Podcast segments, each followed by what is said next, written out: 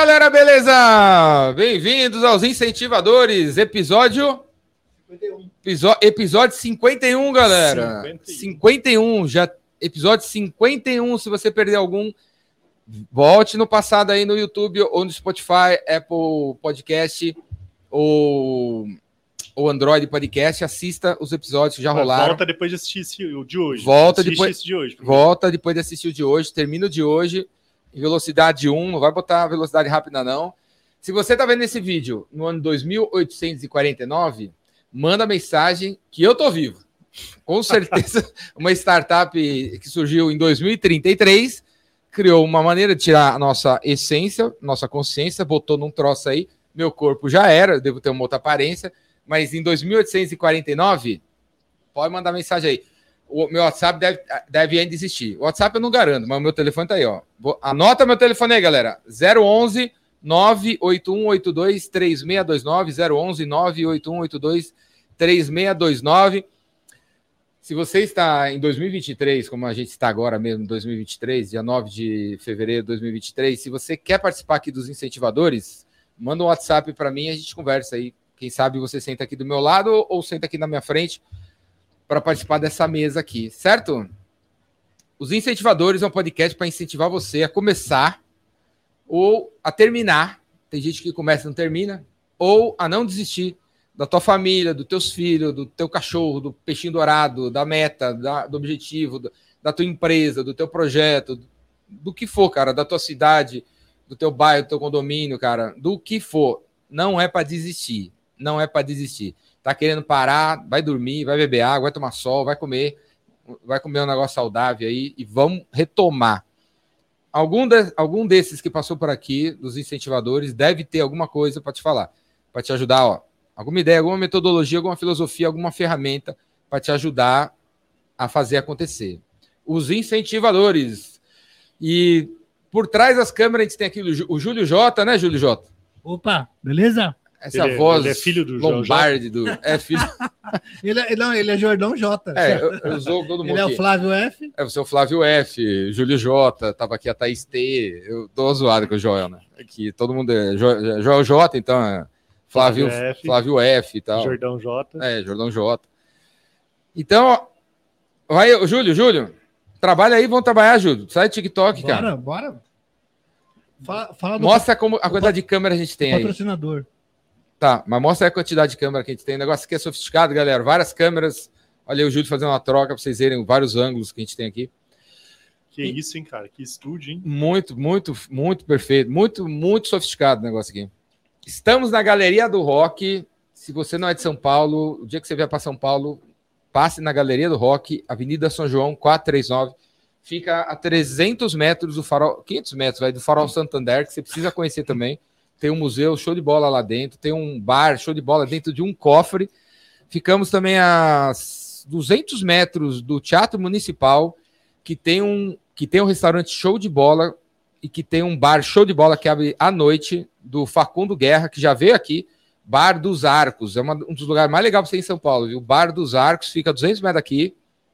Farol Santander fica a 500 metros daqui, no topo do Farol Santander Último andar, tem um restaurante top das galáxias para você almoçar, jantar, trazer sua família e tal. Tem um mirante lá para você ver São Paulo. Todo.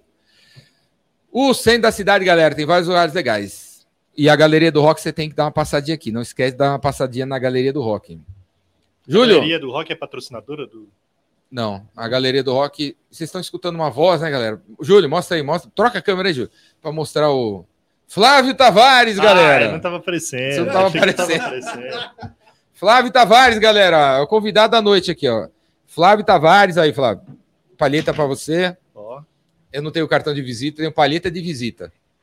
Seu celular tá aqui? Tá, tá aí. O cara mais disponível do planeta Terra. Das galáxias. Ricardo Jordão. Você toca alguma coisa? Guitarra, violão? Nada? Você fica chateado se eu falar que não? Não, não. É pra. O meu sonho é tocar Aí... teclado. Eu tô, comprei um teclado faz oito anos. Eu fico ensaiando faz oito anos, mas esse ano eu vou fazer. Lembra que eu te falei ali? Esse ano é o ano que eu vou fazer as coisas que eu não fiz ainda. O teclado já tá lá? Tá lá, só falta ah, então vontade. Bota um aplicativo. Já vou botar. Tem aplicativo para aprender teclado. Você bota na frente do teclado aplicativo. Fica tocando. Você sai tocando. É, carruagens de fogo.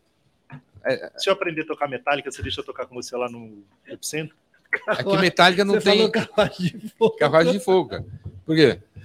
Filmão. Filmaço. filmaço. Aquela, aquela música. Tan, tan, tan, tan, tan. Pô, a música Entregou a idade, tem que né? ser uma das primeiras músicas para tocar no teclado. Tan, tan, tan, tan. Inclusive é fácil. é só uma de cada vez. né?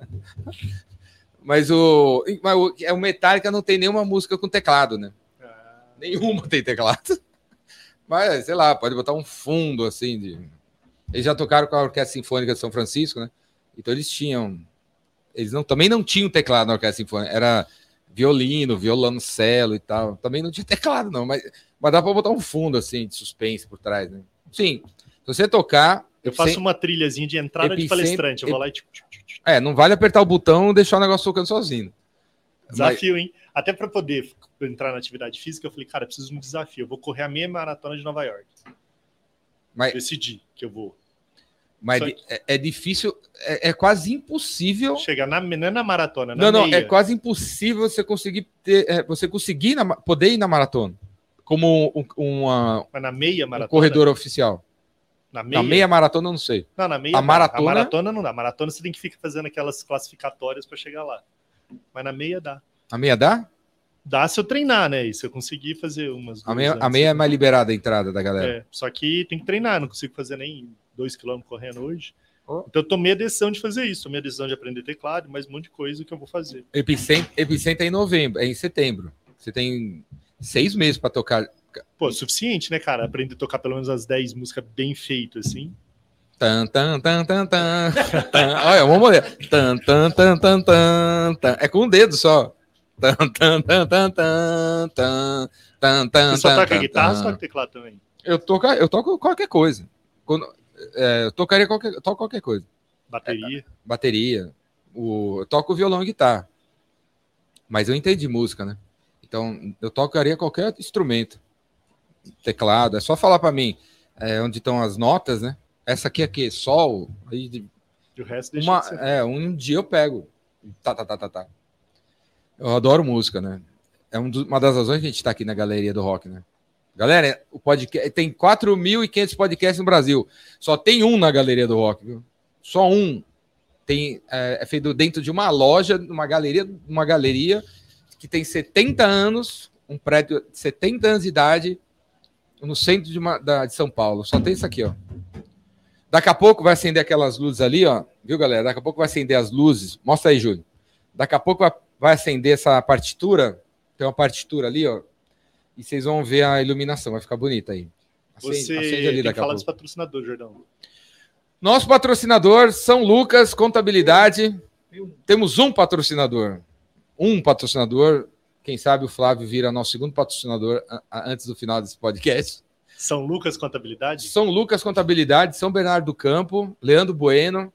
Se você tem um contador que, se você encontrar aí no shopping, você não reconhece, porque ele- você não vê ele há quatro anos, porque ele só manda DARF boleto, ele tá careca, tá barbudo, tá com quatro filhos barrigudo, tá na hora de trocar esse contador por um contador presente, presente, que, man- que antes, durante e depois, que não manda só DARF boleto, manda um dashboard, manda analytics, troca, manda uns relatórios de gestão para ajudar você a pagar nem mais nem menos, pagar o que tem que ser pago. São Lucas, contabilidade, pula para dentro.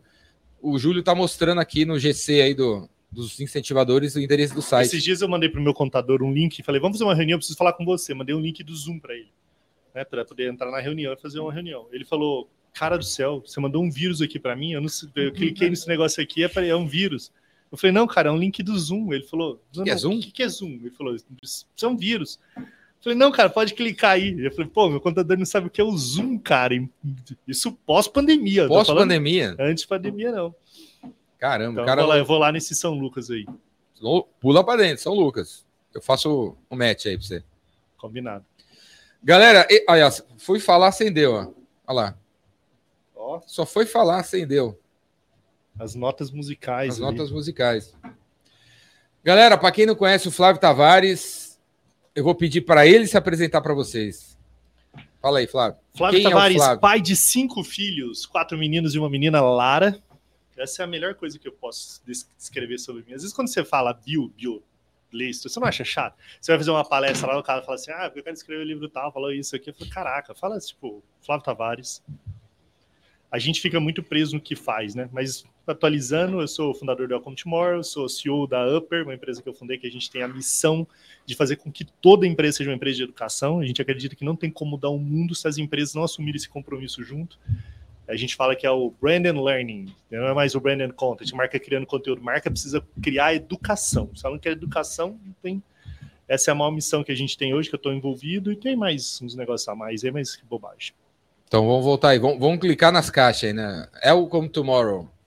O que, que é o Welcome Tomorrow? Welcome Tomorrow é um evento grande que a gente fundou. Tipo, cara, tinha fundado um evento grande, um movimento de mobilidade lá atrás, que era o Instituto Parar e a gente queria fazer com que as empresas elas ficassem mais conectadas às pessoas. Mobilidade é um meio, né, cara? Carro é um meio, ônibus é um meio, que o fim é a pessoa. Sim. Não é o carro andar sozinho, ônibus andar sozinho. O que importa é levar as pessoas. Hum. E as empresas, de modo geral, nunca souberam quanto tempo a dona Maria, o senhor João gasta se deslocando casa, trabalho, trabalho, casa. Hum. Sabe, o João gasta quatro horas se deslocando casa, trabalho, ninguém nunca nem perguntou onde ele mora, ninguém sabe onde ele mora. Então, percebendo isso, a gente nasceu o Instituto Parar lá atrás para sensibilizar as empresas em relação a esse tema. E aí explodiu, assim, a gente botou 60 mil empresas, a gente criou pós-graduação, fizemos evento no Brasil, na Europa, na China, em um lugar. E aí o tema cresceu. Quando o tema cresceu, o Welcome to More virou um projeto dentro do, Instituto Parar, que era para falar mais de tecnologia, imaginação, inovação, era um olhar maior sobre a maneira que você pode se mover. Sabe que o maior meio de mobilidade que você tem é imaginação. Se a gente quiser agora imaginar que a gente está fazendo esse podcast Sim. no Rio Danúbio, a gente fecha o olho e está lá. Sim. E a gente usa pouco essa ferramenta, que é a ferramenta poderosa que a gente tem. Hum. Aí o Welcome Tomorrow veio para abrir um pouco essa perspectiva, aí virou um evento mais experiencial e tal. 2018 eu vendo o Welcome Tomorrow, eu vendo tudo, na verdade, 2019. Vendeu já? Eu vendi a, a Golsat, que era a empresa que eu era sócio de tecnologia, em 2020. Vendi para os sócios que eu tinha, eles compraram, o Instituto Parar, e o Welcome to More em 2019, é, para a GL Events, que é o maior grupo de eventos do mundo. Eles queriam pegar o modelo que eu fiz no Welcome to More e levar para outros países e tal. Uhum. Aí eu fiquei, estou ainda nesse período com eles de, de, como CEO mais estratégico, desenhando as estratégias e tal, e o que eles estão uhum. executando a operação agora uhum. é, mais para frente. Mas o Welcome to More nasceu para ser uma. Cara, eu, eu, eu, sou amador em evento, não sei fazer evento igual você, que é um perito e um expert em evento, faz um evento incrível com o Epicentro. Eu adoro ser. Piada, né? Eu adoro ser. Welcome to More tem o quê? 700 mil visitantes. 400 mil stands. Eu sou amador e você que é Você é se considera amador e eu sou profissional. Sabe por quê, cara? Porque eu nunca quis fazer evento, eu quero fazer movimento que é o que você tem essa pegada também. É, evento ele é temporal, ele começa e termina. Movimento ele é atemporal, ele é, tem perpetuidade. O cara tá conectado o tempo inteiro, assim. Então, no Welcome to More, a gente quis construir um prédio com a marca do Welcome to More, a gente lançou o livro do Welcome to More, a gente tem uma plataforma que é o WTW Play, quem quiser conectar aí.com.br, que tá os conteúdos tudo de graça lá, um monte de documentário, aula, curso, tudo de graça lá. A gente uhum. criou um monte de coisa diferente assim no Welcome uhum. to More. A gente fez uma floresta que a gente reflorestou ela, que ela chama Welcome to More Forest. Então a gente quis fazer um negócio que fosse maior, assim, que uhum. tivesse um legado nessa construção toda dela. E acho que essa que foi a principal ponto de faísca, assim, da, dessa fogueira que foi o Welcome to More. Então, o que, que, tem, que, que tem de amador nisso aí? Amador? O que, que tem de amador nisso aí? Que eu nunca soube fazer, cara. Eu tô aprendendo aí. Mas é amador. Ô, louco. Fez uma floresta, fez uma. uh, mas o. Quantos Welcome Tomorrow já, já tiveram? Tivemos 11. 11? 11 é um por ano? É um por ano. A pandemia a gente fez dois digitais grandes, assim, maiores, né? E a gente contabiliza ele nessa conta. Então foram Sim. sete presenciais grandes e quatro. O próximo é quando? Novembro de 2023. Aqui em São Paulo? São Paulo, São Paulo Expo. Quantas pessoas vocês, esperam? Uma galera. 18 a 20 mil pessoas. Quantos dias? Quatro dias, é, numa área de 30 mil metros quadrados. E você ainda vai estar tá lá, como CEO estratégico, sei lá. Você ainda está envolvido. A aleatoriedade da vida, não sei se, se eu vou. Espero estar, mas vai saber, né? É que meu contrato vence com eles, né? Então vamos tomar essa decisão em breve aí. Se eu... eu faço tudo sozinho. E, e, e levanto a, parada lá. Como é que você fez o Instituto Parar? Você estava na. Como é que você Cara, fez um o Instituto viajando, Parar? Como é que então, você fez Vai o ter um lance que a gente se conecta, que eu te falo que O- você é uma banda de um homem só, né? Porque você faz Você, tudo é- sozinho. você é uma orquestra, então. É, acho que isso. Você é um maestro de uma orquestra. Eu queria muito ser você, mas assim, é o lance da originalidade, né? Eu não conseguiria ser você, assim. Eu acho que eu acho que talvez o maior potencial que, que eu tenho é de conseguir orquestrar bem as pessoas certas no lugar certo para as coisas irem sendo conduzidas. E eu, quando, quando eu vejo você um cara tão disponível do jeito que você é e tal, eu falo, putz, cara, eu não consigo responder as pessoas sem ser tão disponível. Eu sou 1% disponível como você é. E eu não dou conta. Cinco filhos, casa, trabalho, empresa, em- funcionário e tal.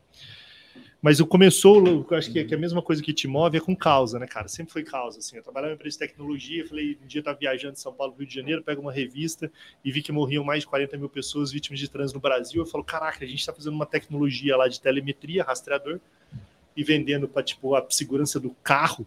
Falei, cara, alguma coisa está errada nisso. Voltei para a empresa, reuni os 10 pessoas que tinha, comecei uma startup. Falei, cara, a gente não tem um negócio, a gente tem uma causa, cara. A causa leva as pessoas de segurança para casa. A causa é a gente convencer as empresas que aquele pai de família importa e que aquele cara precisa voltar para casa. E eu lembro que todo mundo ficou emocionado. Eu falo que a primeira palestra que eu dei na vida foi para essas 10 pessoas. E eu sempre, quando eu estou palestrando para 5 mil pessoas, Você lembra dessa? eu tô lembrando das 10. Eu falo, você fica nervoso quando sobe no palco? Eu nunca fico nervoso. Nunca fiquei nervoso subir no palco. Pegar o microfone e tal. Porque eu tô falando pra essas 10, cara. Não sei se é isso. Na minha cabeça eu tô falando pras 10. É a mesma história lá. Entendeu? Porque fala, pô, os caras me convidam pra falar de metaverso, que a gente lançou a escola do metaverso. Os caras me lançam pra falar de educação. Eu não consigo. Eu só falo, eu tô falando pras mesmas 10 pessoas. Eu tô falando de causa, eu tô falando de ser humano, eu tô falando de, de família, eu tô falando de propósito. Então, quando eu fiz essa provocação, foi que deu a, a virada geral, porque essas 10 pessoas se emocionaram e a gente falou, cara, então vamos criar um movimento maior que a própria empresa, cara. Tipo, vamos mostrar que as pessoas importam. E as empresas precisam entender que as pessoas importam. A primeira coisa que eu fiz, fiz um, chamei uma agência, criamos uma marca animal, fui lá em Brasília, sem marcar, Uhum. descobri onde era o escritório que ficavam os conselheiros da ONU lá, da OPAS, da Organização Pan-Americana de Saúde, da Organização Mundial da Saúde, tinha dois conselheiros da ONU que ficavam ali. Uhum. Bati na porta dos caras e falei, eu tenho um projeto para mostrar para vocês. Aí Os caras me demoraram três horas para me receber, quem ia atender, e tá, sentei na mesa com os quatro caras, abri a apresentação, falei, cara, vocês ficam fazendo um monte de projeto da ONU aí para mudar a cabeça das pessoas, achando que é pelo governo, organização governamental. Vocês não têm um projeto para mudar a empresa. Empresa que forma cidadão, o cara trabalha 16 horas por dia dentro de uma empresa, trabalhando com princípios e valores completamente distorcidos. Cara, Jordão, eu já fui convidado a me retirar umas 20 vezes de empresa. Mas umas 20 vezes. Deu ir lá não concordar com os caras, os caras mandaram sair, tá tudo bem. Mas eu nunca abri mão dos meus princípios e valores para puxar saco de empresa. Não vou falar o nome de marca. Uma vez eu fui convidado para palestrar num banco grande aí, um banco que tem vermelho na cor dele. E os caras, uma superintendente de minha palestra, ele falou assim: não, vamos convidar esse cara para palestrar e tal, que chamaram. E aí fui lá na reunião, tava um monte de superintendente, diretor, tudo que é reunião desses caras é tipo formal, com terno e gravata. Tá? Entrei lá, falei, pô, porque os caras querem falar comigo, já tinham alinhado o valor, era o maior cachê que eu já tinha vendido palestra na minha vida. Há uns sete anos isso. Aí cheguei lá, sentei na mesa, os caras falaram, ó, a gente que te ouviu, tá, mas aí um diretor levantou e falou, eu sei quem é o Cortella, porque ele veio ano passado, fechou nossa convenção, eu sei quem é o Bernardinho, porque ele veio e tal, tal, mas ninguém, quem que é Flávio Tavares, cara? Aí ele pegou um briefing de uma palestra minha e falou: Ó, esse aí negócio de propósito aqui você não pode falar, porque a gente tá com uma meta de consignado, porque a gente quer fazer não sei o quê. Esse aqui você também não pode por causa disso e tal. Eu... Aí eu bati na mesa e falei, cara, onde vocês acham? Quem vocês acham que vocês são? Porque vocês trabalham nesse banco vermelhão aqui. E vocês acham, cara, que vocês têm poder, autoridade sobre mim para decidir o que eu devo ou não falar, cara. E o pior, numa área que é uma das áreas mais bizarras que existem no planeta, que é o consignado. Você tá maluco, irmão? Eu conheci um picolézeiro, esse de um velhinho de 70 anos, tá vendendo picolé, dei um cachezinho de 50 reais para ele porque ele atendeu bem eu e meu filho que foi lá comprar picolé. O cara caiu de joelho chorando. Fui descobrir a história do cara. O neto dele, drogado, foi lá no consignado no seu banco, pegou dinheiro emprestado. Hoje o cara não ganha dinheiro nenhum, porque se for comendo juro, juro, juro, juro, juro, o cara deve a vida dele. Ele com 70 anos não tinha dinheiro para comer no domingo. E você tá aqui orgulhoso, querendo bater no peito para falar o que, que eu devo não falar. Você tem que bater a meta de consignado. Falei, sabe qual que é a minha esperança? Que seus filhos vão engolir vocês, irmão. Vocês vão ficar desempregados. Que 10 anos vocês vão estar pedindo dinheiro, vão pedir emprego pro seu filho lá numa startup lá. Que esse banco aqui não vai existir mais Não, daqui a não. 10 anos. Uma fintech aí. E eu falei, sabe o que mais, cara? Se tivesse uma câmera aqui e os nossos filhos estivessem assistindo nesse momento aqui agora, os meus filhos estão me aplaudindo, os filhos de vocês estariam chorando de vergonha, porque os filhos de você não têm coragem de chegar na sua casa hoje e contar que você está querendo tirar esse monte de palavra aqui da minha palestra para poder bater a sua meta e o seu bônus no final do ano. Eu vou chegar em casa, botar meus filhos lá, vou falar assim: eu não aceitei o cachê de merda de vocês aqui, porque eu, eu teu, meus princípios, meus valores são muito mais importantes do que isso, cara. E é isso que eu vou chegar para e vou contar para os meus filhos. Enquanto eu quero saber qual é a história que você vai contar para seu filho quando você chegar lá. Qual é a história? Então, aí final da história, tem um monte de coisa que acontece. Os caras chamam segurança e me levam até a saída do negócio. Falo, nunca, Segurança. nunca palestrei. Não, um cara grandão, acho que um cara achou que eu ia ficar mais nervoso. Eu tava só de boa, tava só falando um tom mais igual eu falei aqui. Aí os caras começaram a ficar nervosos, o outro me xingou, falou, pá, você achando que você é quem? Pra vir aqui no banco falar disso aqui. A mulher que tinha me chamado ficou constrangida e tal. E eu mantive a postura. Falei, cara, não tira uma palavra que eu disse, cara. Se vocês fizerem a palestra, é isso aqui. Se você não quer, tchau e benção, cara. Toca a vida de vocês que eu vou tocar a minha. E aí fui convidado, literal, me retirar. Achei que nunca mais ia voltar lá. Me chamaram para outras coisas depois, isso aqui. Mas eu vou assim meio que pé atrás ainda. Eu também, tenho, eu também tenho uma história com o Banco Vermelho aí. Há, long, há 10 anos atrás, mais ou menos, acho, ou mais, eu estava ajudando um software de finanças pessoais. A gente foi visitar, marquei, marcamos uma reunião com esse Banco Vermelhão aí. Eu, o San, eu vou falar o nome, é o Santander. O Santander, não sei se é o mesmo. E Meu outro vermelho. aí 12, aí, fala- aí foram do, vieram 12 vice-presidentes, heads, CFO, CSO do Santander, para assistir a nossa apresentação. Que era de, a ideia era a gente fazer uma parceria para os clientes do, do home bank do Santander ter acesso a um gerenciador financeiro top das galáxias para eles saberem onde eles, onde eles ter, ter a vida financeira organizada, né? Saber quanto paga de taxa e no, quanto paga disso daquilo. Aí o cara vira, depois que a gente mostrou, fala assim, cara, muito legal tudo isso, mas ah, o banco ganha dinheiro com a desorganização da- das pessoas, não, não dá ainda para botar esse negócio. né? Se botar isso Porque aí, quanto mais desorganizado, perder o cara mais quatro- sim fica é, endividado. Quanto mais desorganizado, mais a gente ganha. Né? A gente, eu- você, você mostrou umas coisas, já fiz uma conta aqui de, de 400 milhões de reais que a gente ganha com a desorganização das pessoas. Não- ainda não dá para ter um negócio desse. Né? Há 10 anos atrás. Né? Agora eu não sei se, se esse cara que falou isso para mim tá, continua trabalhando lá ou já foi mandado embora, se, se ah, eles abriram um Vale do Silício lá dentro para ver se pega as, as startups. Ou ele né? tá na barraquinha Posso- vendendo é, ou tá aí fora vendendo. E, mas teve isso também. É, Então, quando eu penso assim, welcome tomorrow. Então, quando eu penso no propósito que você estava falando lá do, meu, do que eu fiz até hoje, com tudo, tem muito ligado a isso, Jordão. Assim, até hoje é tipo ligado a princípios e valores. Assim. Tem uma, um lance que aconteceu que marcou minha vida. Meu filho nasceu, o primeiro filho. Meu filho mais velho tem 14 anos. Um mês de vida, eu, louco pelo meu filho, moro em Londrina, fui para Curitiba, fiz bate e volta porque eu queria voltar logo para ver. Tô voltando de Curitiba, um ônibus, um caminhão a 10 km por hora andando da frente. Eu olho, faixa contínua, falo, vou, não vou, vou, não vou, fui. Quando eu passo o caminhão, uma blitz me esperando. Aí o policial me para, pede minha carteira de habilitação. Quando eu abro a minha carteira para dar carteira de habilitação para ele, ele puxa minha carteira de habilitação e uma nota de 50 reais junto. Ele dobra a nota de 50 reais, coloca aqui na carteira de habilitação e tal, fala, pô, você viu o que você fez? Falei, vi, desculpa e tal, tal, tal. Ele guarda o dinheiro, me devolve a carteira e fala, boa viagem. Quando eu saio e eu começo a andar, tava tocando uma música ali que eu não lembro o que, que era, mas que eu já tava emocionado com a música, eu olho no retrovisor e eu vejo o quê? O bebê conforto do meu filho lá atrás. Quando eu vejo o bebê conforto do meu filho, cara, eu falo, cara do céu, se meu filho tivesse aqui agora, eu faria isso? E eu comecei a chorar. E eu falei, caraca, é meu primeiro filho, um mês de vida. Eu falei, putz, meu filho tivesse aqui, cara.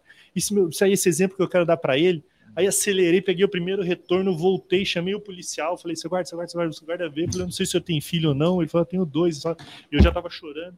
Falei, cara, meu filho nasceu, ele tem um mês de vida, o que você fez foi errado, eu não posso ensinar isso pro meu filho, cara. Não é porque ele não tá aqui que eu vou ter uma atitude que eu não. Se eu quero viver uma vida como se ele tivesse aqui. Eu quero que você me devolva os 50 reais e você aplique a multa. Cara ficou desesperado, ele falou, cara, isso nunca aconteceu na minha vida. Eu falei, cara, é tipo, problema seu, cara, é a primeira vez. Eu preciso que você faça o que é o seu trabalho. E esse lance é importante para mim porque depois disso, cara, eu sempre falo, tem uns momentos de virada na vida, assim. Esse foi o momento que, que eu falo que meus filhos, cara, eu falo que abaixo os gurus e viva os guris. Eu conheço um monte de gente importante, legal, inteligente, um monte, tem sócio de alguns. Juntar todos e botar no liquidificador não dá 10% que os meus filhos me ensinam. Se você juntar todos os gurus do planeta Terra e bater no liquidificador, não dá 10% que os meus filhos são gurus na minha vida, assim. Sim. O que eles me ensinam todo dia. E aí, nesse dia, eu vivo ainda olhando o retrovisor. Agora, cinco bebê conforto. Eu tô numa situação que eu falo, o que que eu faço? Eu tô olhando o retrovisor aqui. Não é porque os moleques não estão comigo, meus filhos não estão comigo, que eu vou, que eu vou, ah, não, agora tipo, tô aqui e tal. Não, cara, eu tô sempre vivendo a vida como se eles estivessem ali no bebê conforto me olhando. Desde esse dia. Sim. Então foi desde esse dia que eu comecei a pensar que tudo para mim, quando você fala de empresa, qualquer empresa, é meio.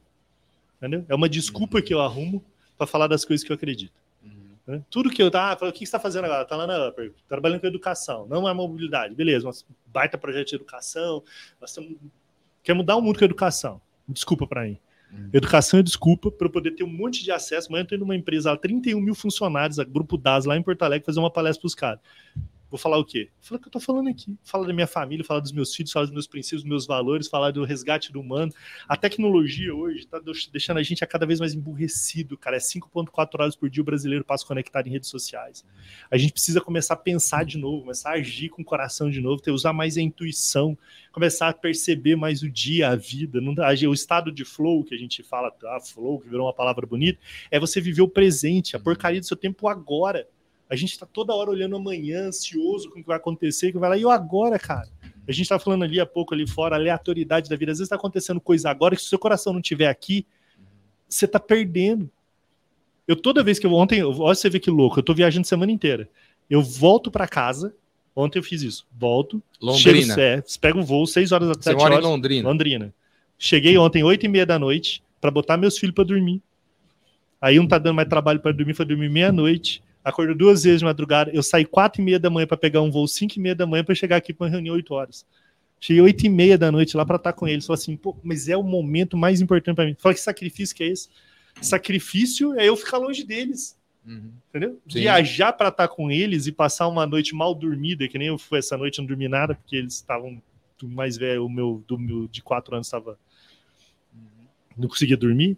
É maravilhoso, cara. É maravilhoso, porque essa é, na verdade, porque quando eu me despeço deles de madrugada, vou lá despedir deles, eu não sei se eu vou voltar. Então talvez aquele ali é o último momento que eu tenho com eles, cara. Não sei qual é a lógica da vida. E eu tenho que viver aquilo ali. Eu tenho Sim. que estar ali. Eu não tenho que estar ali pensando assim, pô, e o dinheiro, a conta, ah, e o trabalho, pô, é a reunião que eu vou ter daqui a. Não sei se eu vou estar lá. Sim. Então, quanto mais a gente conseguir viver É, no presente. desde, desde que meus filhos nasceram, sempre que eu entro no avião, eu é, vai decolar ou vai pousar, é, eu penso nos filhos. Né? Me leva lá que não vai parar antes, hein? Me leva lá que eu preciso falar um negócio pro Gabi. deixa, mas não deixa mais uma vez eu aterrizar aí. Sempre penso no, nos meus filhos. Quando decola avião, quando Eu pousa tenho um avião. diário que eu faço no avião para eles. Eu fico pegando as coisas que eles falam comigo no dia e tal. Quando eu entro no avião, eu separo um tempo lá, abro o bloquinho de notas e fico escrevendo para eles. Tipo, coisas que eles me falaram, que eu tô aprendendo com eles, outras perspectivas de visão de vida, que eu falo uma coisa que eu falo, caraca, eu não tinha pensado nisso e tal. Eu vou lá e anoto, às vezes uma bobagemzinha que ele fala, eu falo, putz, cara, que coisa boa isso que ele falou e tal. Não, E aí, filha- isso eu penso que se o avião cair, eu sempre pensei isso. Eu falei, cara, esse bloquinho de nota vai sobreviver, porque ele tá na nuvem lá. Sim. Eles vão achar um dia lá e ele vai ver tudo que eu escrevi para ele lá. É um negócio que eu, eu nunca vou dar, acho que voluntariamente, esse bloquinho de notas para eles. Não, quando meus filhos nasceram, eu cri- eu criei um blog da família. Tem, hoje, sei lá, 120 mil fotos. E tem, um, tem categorias de assuntos. E tem uma categoria chamada As Primeiras Vezes, o que vocês têm que fazer no futuro e tal. Então tem livro para ler, filme para assistir, Legal, é, isso. vídeos. Toda, todo, an- todo ano, é, quando eles eram menores, era a cada três meses. Eu entrevistava meus filhos. As mesmas perguntas. O meu filho com três meses, seis meses, nove meses.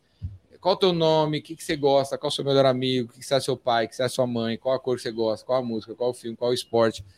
E você tem, eu tenho todos esses vídeos. Ele, as mesmas perguntas é, com o passar dos anos, assim. E nesse blog aí. E as fotos e tal, e as primeiras vezes, os recados todos guardados lá. E aí, minha filha, né, tá com 18. Quando ela tava com uns 14, ela já começou a me seguir na, no Instagram, por exemplo, né? Começou a me seguir. Tem um monte de amigo deles, meus filhos, que me seguem, né? E os pais me seguem e tal. Aí ela começou a me seguir, com uns 14 anos, quatro anos atrás. E aí ela, ela via minhas respostas do story, no, nas caixinhas, né? Eu xingando todo mundo lá. Que você é, você é pangaré, que não sei o quê. O cara chegava com uma pergunta, um problema, né? E eu tacava o tapa na cara do cara, né? Acorda, pô, que pergunta besta, sabe assim? E foi ela que, que levou eu assim, a- ela falou assim, pai, para de, Você é tão agressivo. para de ser agressivo. 14 anos, para de ser agressivo. Então, descobrimos ca- o o que, que você ficou. Você tá muito manso O mesmo na rede cliente, social. a pessoa vem para Eu achei que era o Júlio que tinha mudado você. Foi Não, o Júlio, Júlio, Júlio, Júlio tem os problemas dele aí. Cada um tem o seu. É, o, ela vai, a pessoa vem pedir ajuda. O cara pediu ajuda. Você, você xinga todo mundo. Não é bonito. Aí você já foi muito polêmico, né, Hum. cara? Você já foi muito polêmico. É, é, a polêmica, eu nunca quis, eu não, não, não, não faço polêmica para ser polêmica. Eu- é, é o que Você dá sua tava opinião, falando, sua opinião você- polêmica é problema. Não, essa história sua do banco aí, você, o cara querendo tirar suas coisas, e você, você pensa que não é certo. É polêmico isso aí? Você quis causar É, e polêmica? pode ser que muita gente que tá do lado dos quero. caras. E os caras lá acham que eles estão certos. Então, eu não quero, eu nunca quis causar polêmica para ter seguidor, não é isso. É a minha opinião. A minha. Dizem que não é legal ter opinião, que opinião não vale nada. Para você não vale nada. Para mim, a minha opinião vale. É minha ideia, minha cabeça. Ué, não, não é verdade. Não tem, não tem evidências, não tem estatísticas. É a minha opinião. Mas é a minha opinião. Pelo menos eu tenho uma opinião, não tenho dados e fatos. Eu tenho a meus dados e fatos, minha opinião baseada nos meus dados, minha vida. Eu nunca quis usar polêmica, né? Mas sempre causei. Mas ela que te deu uma mansada. É. Porque uma das coisas que, é que eu também sempre fiz é. Tem a ver com o que você já falou aí. O que que meus filhos pensariam de mim se soubessem o que eu estou fazendo aqui agora, né? Sempre pensei nisso, né? O que que meus filhos pensariam? E a outra coisa também, eu tenho três perguntas, né? O que meus filhos pensariam de mim se soubessem o que eu estou fazendo?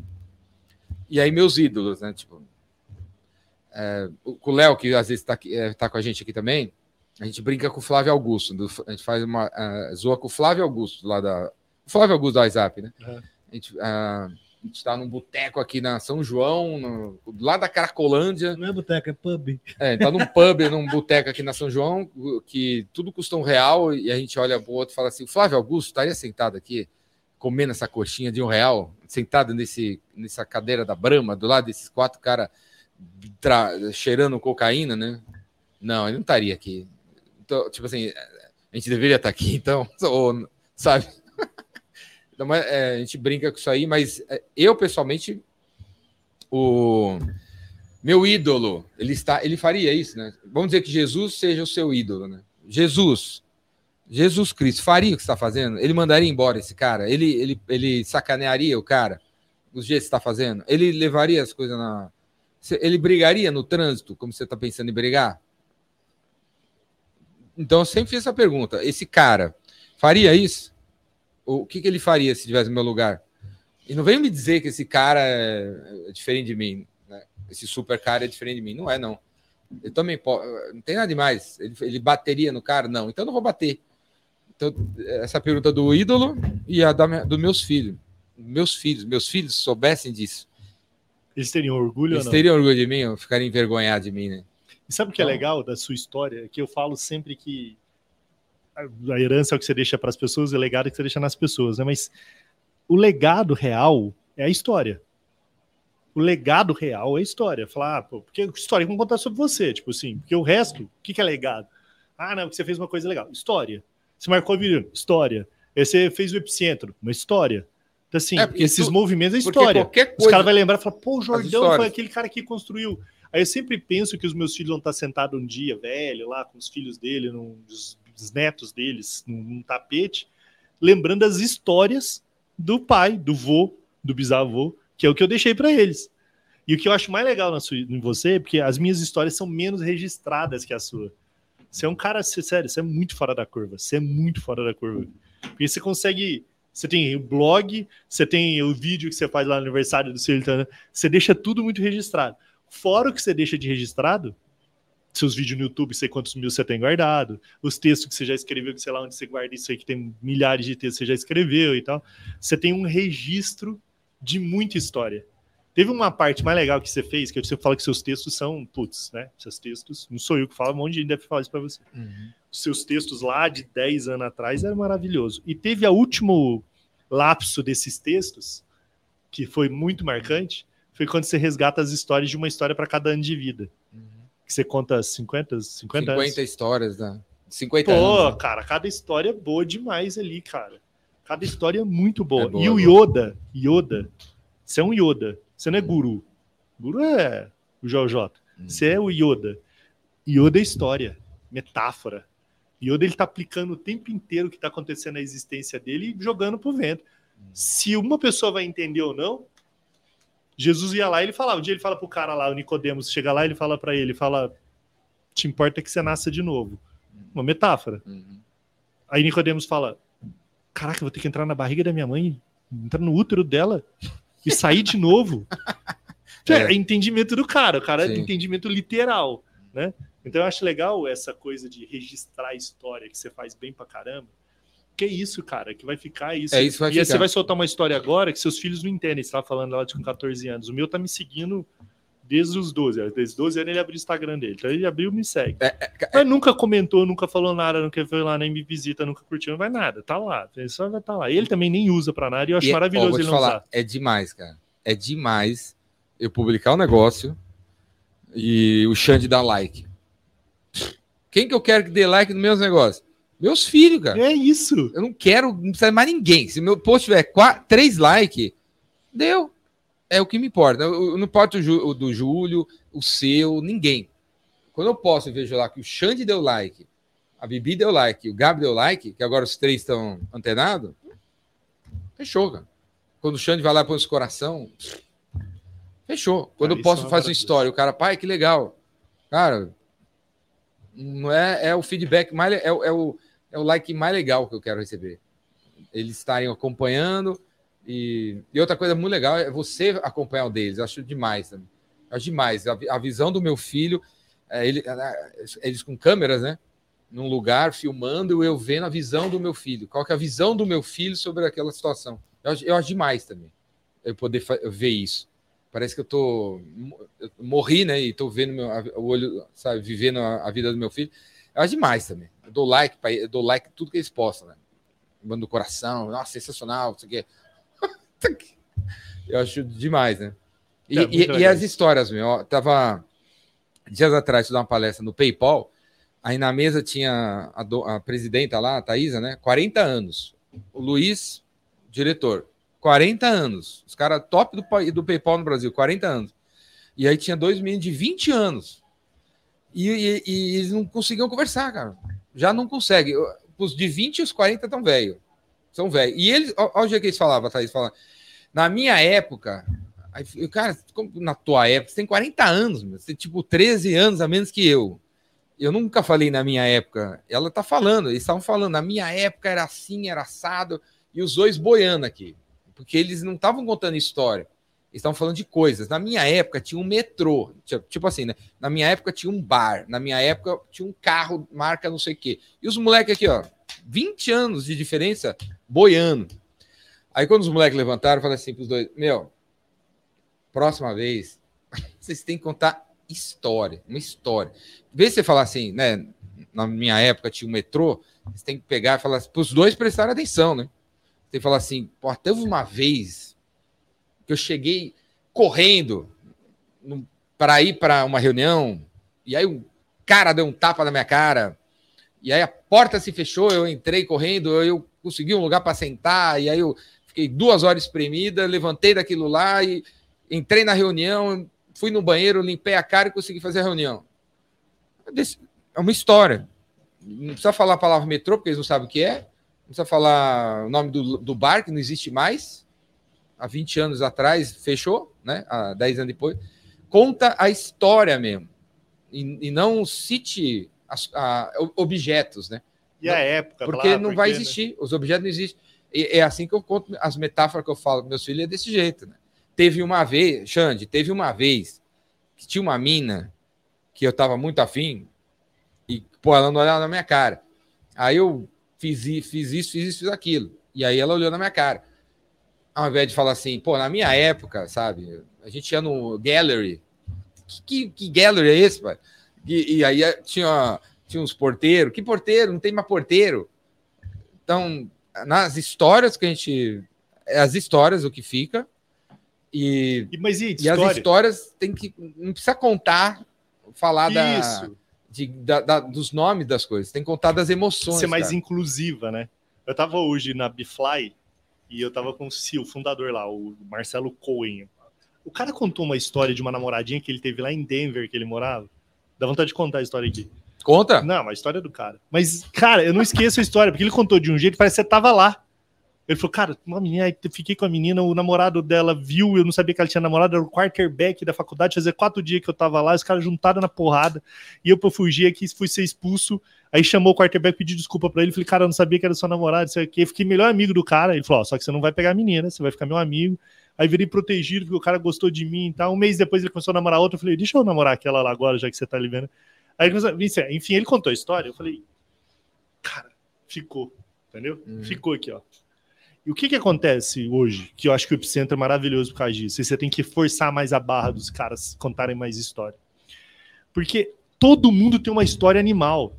Todo Sim. mundo tem. Só que as pessoas não sabem contar. Ou acho que não, vai, não é animal. É, e ela olha e fala: Não, Eu cara. que não é animal. Mesmo negócio, todo mundo tem uma história que você tropeçou, caiu, que você machucou, que você passou vergonha, que você ficou ridicularizado, você ficou com um sentimento ruim, ou sei lá, uma história legal. lá, todo mundo tem, cara, porque acontece toda hora, tá acontecendo. Só que as pessoas não conseguem organizar isso. Vai chegar e falar assim. Aí ela vai e fica, não tem assunto. Aí quer inventar uma palestra lá para ficar, ah, vou estudar um livro, aí fica pegando 10 passos do não sei o quê. Falei, cara, senta lá e conta três histórias. Tem, relacionadas. tem- tem dificuldade de contar, porque não é a história, essa, esse, essa metodologia, esse conteúdo não é dela. não é né? dela, ele tem que Então, decorar o Tem que negócio. Decorar, ela se sente inconfortável, não tá no conforto ali. Ela vai falar de coragem, pô, lembra de três vezes que você teve que ter coragem na vida? E conta. Né? E aí é legal que você vai contando, aí você vai tentando dar mais detalhe para deixar. Aí você fica. É qua- quase um Netflix, assim. Quando o cara E- conta e- a história boa, você quer saber o que, que, é, que, que vem depois. E é o que eu falei há pouco hoje também. O, o, o, o chat GPT, ele não, ele não tem história, cara. Você, o, Google, o, o Júlio falar agora, falar. é, Conta uma história de amor conta uma emocionante. história de amor emocionante. Ele, ele não conta, cara. Ele não conta, não é uma história. não- ele não conta a história como a gente conta. Ele vai, ele vai teorizar o negócio lá. Tinha uma menina, mas não é a, a- a nossa amiga, tua amiga Heloísa. É uma, não, não é, é fake. Você vê que é fake, é, teo, é teórico, é uma história teórica, não é uma história verdadeira. Então, na era dessa inteligência artificial cada vez melhor, né? O nosso diferencial são as nossas histórias, a nossa personalidade, autenticidade. Que é só sua, né? Que Robô nenhum sei, vai cara. copiar, é só, Só, eu sei, o Google não sabe. O Por que Google- que você não faz um livro das 50 histórias lá do seu aniversário? É, é um dos livros que eu tenho que fazer, né?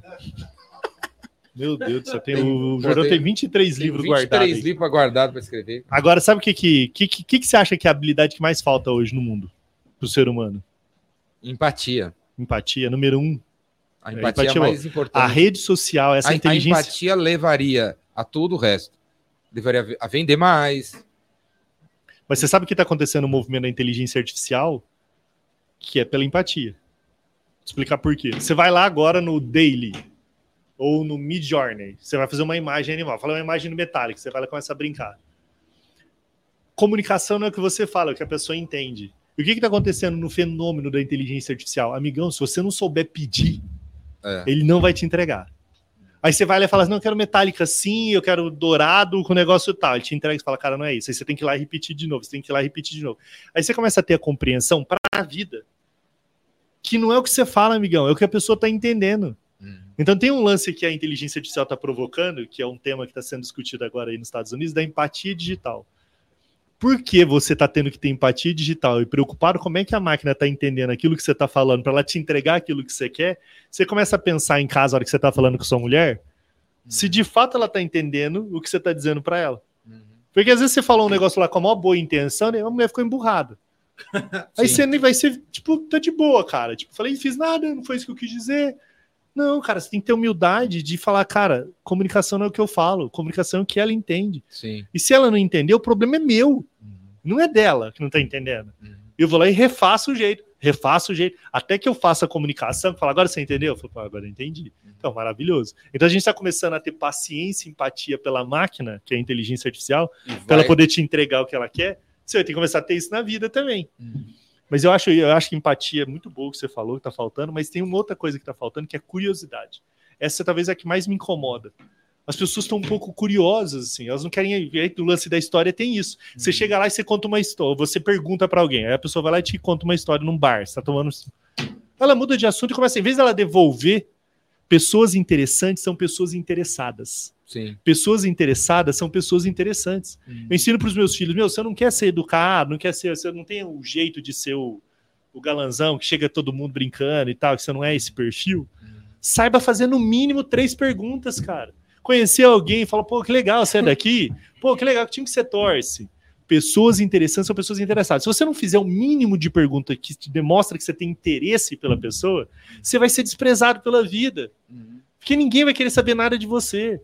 E o que a gente vê hoje na sociedade são pessoas pouco curiosas, entendeu? Sim. Sobre a história do outro, paciência de falar assim, Jordão, me conta essa história aí, cara. E eu fico te ouvindo e falando, pô, que maravilhoso isso, cara. Aí eu pergunto outro, aí você me devolve e fala, mas me conta de você. Aí eu vou lá e quando. Hoje tá cada vez mais as pessoas, tipo.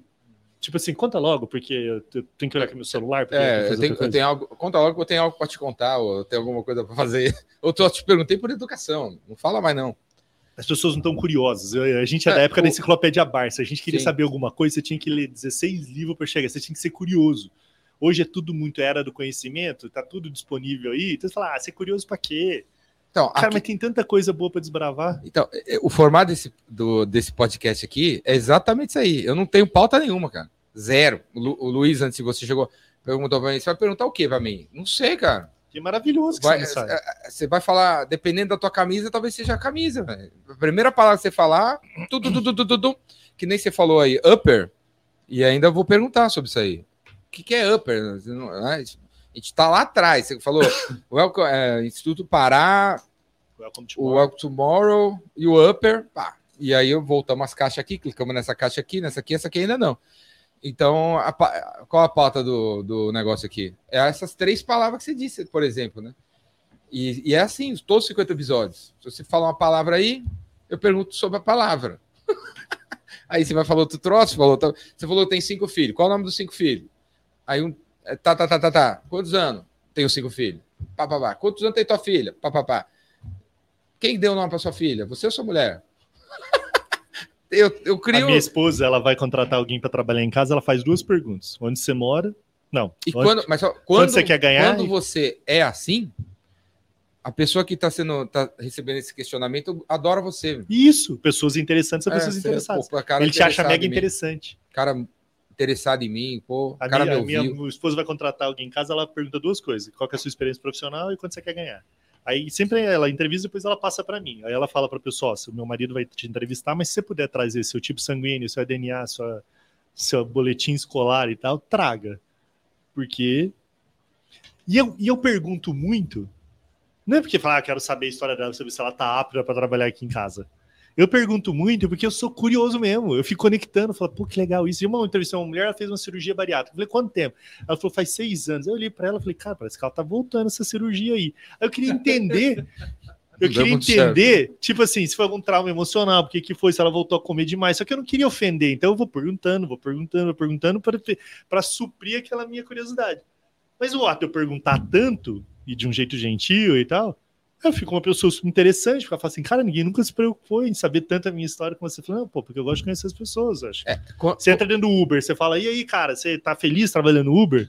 Tá legal? Você tá ganhando dinheiro? Eu, cara, que, qual o problema de perguntar isso? E ouvir de forma sincera. Aí o cara fala, pô, tá difícil, cara, tá trabalhando nada. Pô, mas me conta, como é que você parou aqui? Ah, então porque eu trabalhava com isso, tá bom, você não acha que não tem mais oportunidade? Você dá um- uma ajuda no cara ali. Às vezes você abre uma, uma, uma caixinha nova para ele ali que ele não tava enxergando e tal, né? É, a, a, su- a sutileza para a pessoa não, não, ah, não não achar que você está invadindo é você perguntar usando as palavras que ela disse. Isso. Então, eu fiz uma operação bariátrica. Em vez de você. Falou, você tá feliz com ela? Ela É, você tem que você tem, você está feliz com essa operação bariátrica? Você tem que fazer a pergunta com a palavra que ela disse. Não, eu fiz uma operação bariátrica, aí você. Fala, mas você tá tão gordinho, o que aconteceu? É. Aí você ofendeu. É, aí ofendeu, aí está folgado. Ou, É. ah, Não, você tem que trazer o tom quanto que você ela tá pesa? Quanto você está pesando, sabe? Não tem na, essa, essa pergunta, quanto você está pesando, tem nada a ver. Isso. Com essa outra que você fez. falando. Aí ela aí ficou ofendida. Aí eu perguntei, você tá feliz com a cirurgia? Né, foi legal pra você? Te fez bem? Aí ela, ela fala, fica- pô, fez, mas eu acabei comendo mais agora. Então, Eu desaprendi. Aí ela É. foi abrindo o coração. sim, ela, ela não vai achar ruim você ter feito.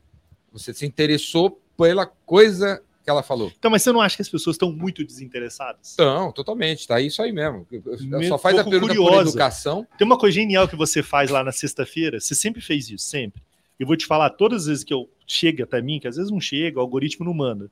Mas toda vez que chega para mim aquelas suas indicações de apps, não sei o quê, o Jordão indica, que você fazia isso nos seus textos lá. Sim. Desde a época que você fazia nos seus textos há 10 anos atrás, eu entrava em todos os apps.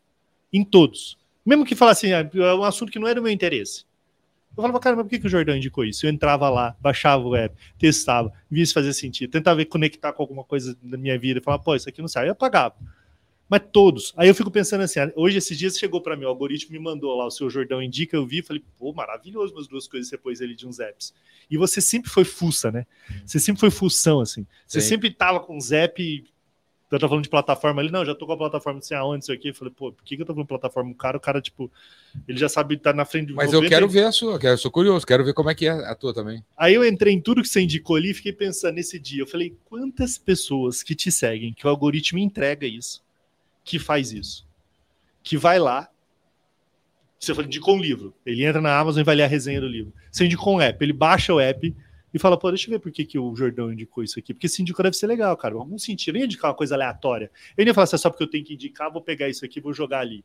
Então, quantas pessoas que vão lá e, e, entendeu, com interesse, baixa aquilo. O que eu tô falando é que as pessoas estão tão pouco curiosas Sim. e aí a curiosidade é a base da criatividade. A curiosidade é o que gera repertório. A gente está vendo um processo de inteligência. A gente terceirizou a nossa máquina de pensar para esse HD. Eu não uso mais esse HD, eu uso isso aqui. Hum. Por quê? Porque quando eu preciso saber informação, eu venho aqui e ele me dá. E antigamente a gente tinha que guardar. A curiosidade é um processo de produzir repertório. Como é que a ideia vem? A ideia vem é igual gato, não é igual cachorro. Ela vem quando ela quer, não quando você chama. Se a gente falar assim, ah, vamos ter uma ideia agora, não adianta chamar ela, ela vai vir. Mas se o repertório tá aí, você tá tomando banho, repertório. Repertório. Você tá vendo um mundo do seu redor. De repente, puf, insight vem. Você acorda de madrugada, putz, insight vem. Ele não veio do nada, cara. Ele veio porque você foi curioso e você fez um acúmulo no seu HD de um repertório que, ele, que é matéria-prima para ele gerar sinapse. Aí todo mundo falando de inovação, de criatividade, tem que ser mais criativo. Cara, você quer ser criativo, começa a ser mais curioso. Você é um cara desinteressado, você não sabe da vida de ninguém, você tá desconectado da vida, você anda igual um robô, você não pergunta nada de nada. Você nem, você nem lê livro, você não lê nada, você tá. Aí você quer ser criativo. Ah, vou instalar uma área de inovação na minha empresa. Cara, você- primeiro, para fazer inovação, você precisa fazer com que as pessoas sejam curiosas. Se não tiver curiosidade, você não tem a matéria-prima, que é a matéria-prima para produzir sinapse. Produzir a mala com rodinha, né? A mala 200 anos, a roda- a roda 2 mil anos. Aí demorou 150 anos quase para conectar a mala com a rodinha. Quem que foi o cara que fez isso? Um piloto de avião. Por que, que ele fez isso? Porque o repertório do cara era todo dia mala e roda. Sim. Todo dia ele tava vendo aquela roda do avião lá entrando no avião e todo dia ele tava vendo um monte de mala. Um dia, aleatório, o cara devia estar tomando banho e ele fala: pô, todo mundo carregando essa mala pesada aí. Tem essa roda grande sustentando um avião desse tamanho. Se sustenta um avião desse tamanho, não vai sustentar um- uma malinha? Aí o cara inventou a mala com rodinha. Agora, sabe o que que eu acho? É que tem um monte de mala com roda para pôr no mundo. Demorou, né? Hã? Você acha que não tem um monte de mala com, precisando de roda no mundo? Um Você monte fala- de coisa que precisa se conectar e que ninguém conectou ainda? Pra mover, né? Pra ficar móvel. É, não, um monte de coisa. Tem um monte de mala figura, de forma figurada, tem um monte Sim. de mala precisando de roda. A roda tá aqui, a mala tá aqui. Tá faltando você produzir repertório para conectar os dois. Então eu acho que tem um exercício quando a gente tá falando de história, da gente ser mais curioso, entendeu? Porque quanto mais curioso a gente é, pela, principalmente pelas pessoas. Você pode ser curioso com tudo. Você tá andando aqui, eu falo, cara, onde você falou do bar ali agora? Eu fiquei com vontade de ir lá porque eu já vi falar desse bar um monte de vezes. Mas como arcos. você não bebe, eu falei, eu não vou lá porque não vai be- beber no ar sem beber um drink, beber água é sacanagem. Aí, isso que eu já vi um monte de vezes, então, você- que curioso é você estar com o radar ligado o tempo inteiro. O nome disso é uma escola que a gente lançou na Upper, eu já estou fazendo merchan, que chama Escola do Nexialista. Do quê? Nexialista. Nexialista? O que, que é o Nexialista? É o você, Jordão. Vou te libertar hoje, Jordão, e vou te falar o que, que você é. Você é um Nexialista. O que, que é um Nexialista? É o fim do generalista e do especialista. É o Nexialista. É a Nexa. habilidade do futuro Do Nexo? gerar nexo. O especialista, ele sabe muito sobre uma coisa. O generalista, ele sabe pouco sobre muita coisa. O nexialista, ele não é tão profundo igual o especialista, nem ele é tão raso igual o generalista, mas ele é um conector. Ele é como se ele tivesse olhos em volta da cabeça dele. O tempo inteiro ele está tentando gerar potencial nas coisas que ele vê e conectando. Ele é um dot connector. Ele está conectando pontos o tempo inteiro. O nexialista é a habilidade do futuro. Quem vai mudar o mundo não é o especialista nem o generalista. Quem vai mudar o mundo é o nexialista. Uhum. É o cara que dá sentido, ele gera nexo. Ele vai conectando as coisas e fala assim: o mundo tá. Nunca eu acho que o mundo teve tão sem nexo como agora. Então as coisas que você vê e fala, cara, qual o sentido disso? Tem uma galera hoje, hoje, gente importante esclarecida, que acha que o Lula não é o Lula. Que é uma fantasia perfeita que fizeram do Lula, que ele tá no necrotério aqui do Albert Einstein, que ele morreu um, há um ano atrás e um cara se fantasiou de Lula hum. e ele é o presidente da República. Cara, é gente, eu conheço um monte de amigo que acredita nessa tese. Hum. Então, assim, o mundo tá tão bizarro, sem nexo, que as pessoas têm sem pensar, que a gente precisa desse nexialista que é o cara que vai dando sentido, o cara que conecta a roda na mala. É o cara que. que é o que você faz? Que é. o cara que pega o epicentro, leva 10 caras lá, põe 200 caras e conecta um negócio do que, que faz outro ali, que, que vem aqui, pega essa sala que você conecta com a sua história no rock, e, e conectando, conectando e conectando o tempo inteiro. O nexialista não para de criar conexão. Tudo para ele é uma oportunidade. Tudo para ele tem potencial de fazer alguma coisa com aquilo. Enquanto o mundo está aí se debatendo em ser generalista ou ser especialista, que agora é os experts da internet, que é o guruzinho que está lá nos 490 mil cursos do Hotmart, o cara tem 23 anos, fala que você vai ter barriga de tanquinho em 15 dias, que você vai ter falar inglês em 21 e tal. Uhum. Enquanto o cara acha que ele tem que ser expert, ele está perdendo a oportunidade dele ser nexialista. Entendeu? Ele precisa ser bom em uma coisa. Uhum. O mundo não precisa que você seja bom em uma coisa. O mundo precisa que você seja um cara generoso a ponto de criar conexões com tudo que está ao seu redor. Uhum. Porque aí você vai gerar potência que é outra uhum. palavra forte, com as coisas que estão perto de você.